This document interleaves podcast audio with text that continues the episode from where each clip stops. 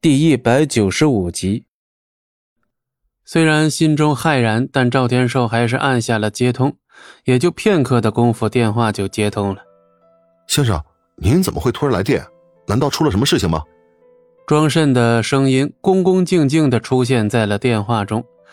起初，赵天寿还有点怀疑是不是戚不义在找人故意演戏。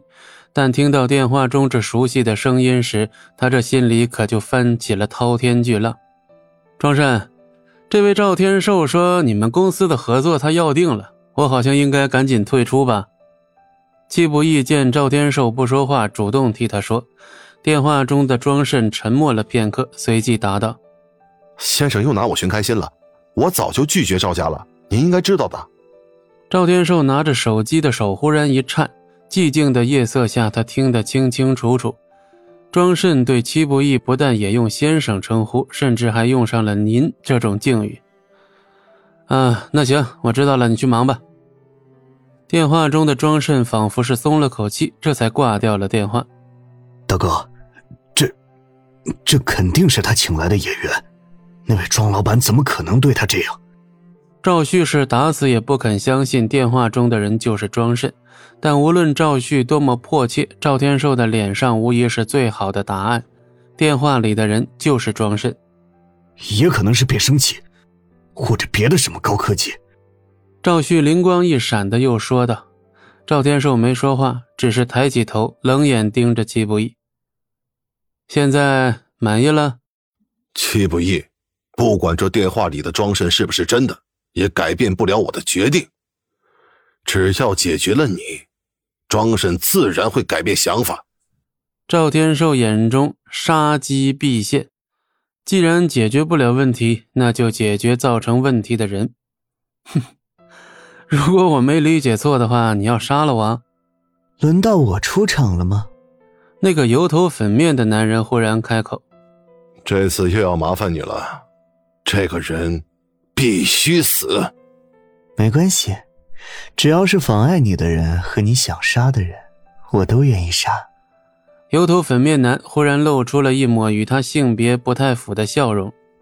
那就辛苦你了。赵天寿点点头，接着做出了一件让戚不义目瞪口呆的事只见他在众目睽睽之下，丝毫不避讳地搂住男人的腰，在他额头上留了一吻。戚不义不禁倒吸了一口凉气，他还真是没看出，这一脸威严、浑身阳刚之气的男人，居然是个同性恋。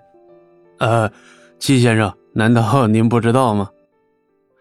马腾见戚不义一脸震惊，不由得低声问道。戚不义有些无语，难道他应该知道这些吗？啊，呃，戚先生有所不知啊，姑苏最大的同性恋俱乐部就是他开的。马腾解释了一句。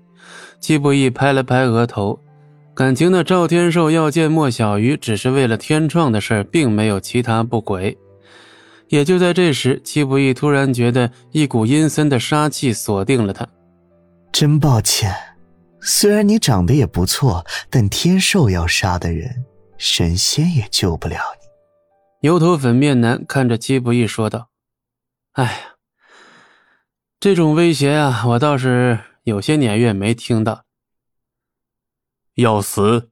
刚才天太黑，我都没注意到赵天寿居然把林这怪物也带来了。怎么？啊，呃，齐先生，您有所不知，此人外号玉面秀才，他可不光是赵天寿的情人，还是赵家第一高手，实力恐怖到我们难以想象的地步啊！而且手段极其残忍，嗯，您还是离他远一点为妙啊。哦，此话当真？呃呃，千真万确。如果我早点发现他的存在，呃，我绝对不会让您露面的。玉面秀才，有点那个味道。戚不义非但毫不紧张，反而还重新打量起林荫来，最后颇为同意的点了点头。马腾人都快疯了，他根本无法理解戚不义的脑回路。难道他刚才说的不清楚吗？齐大哥，此人绝对不是正常人能够应付的存在，我会带人保护您安全离开的。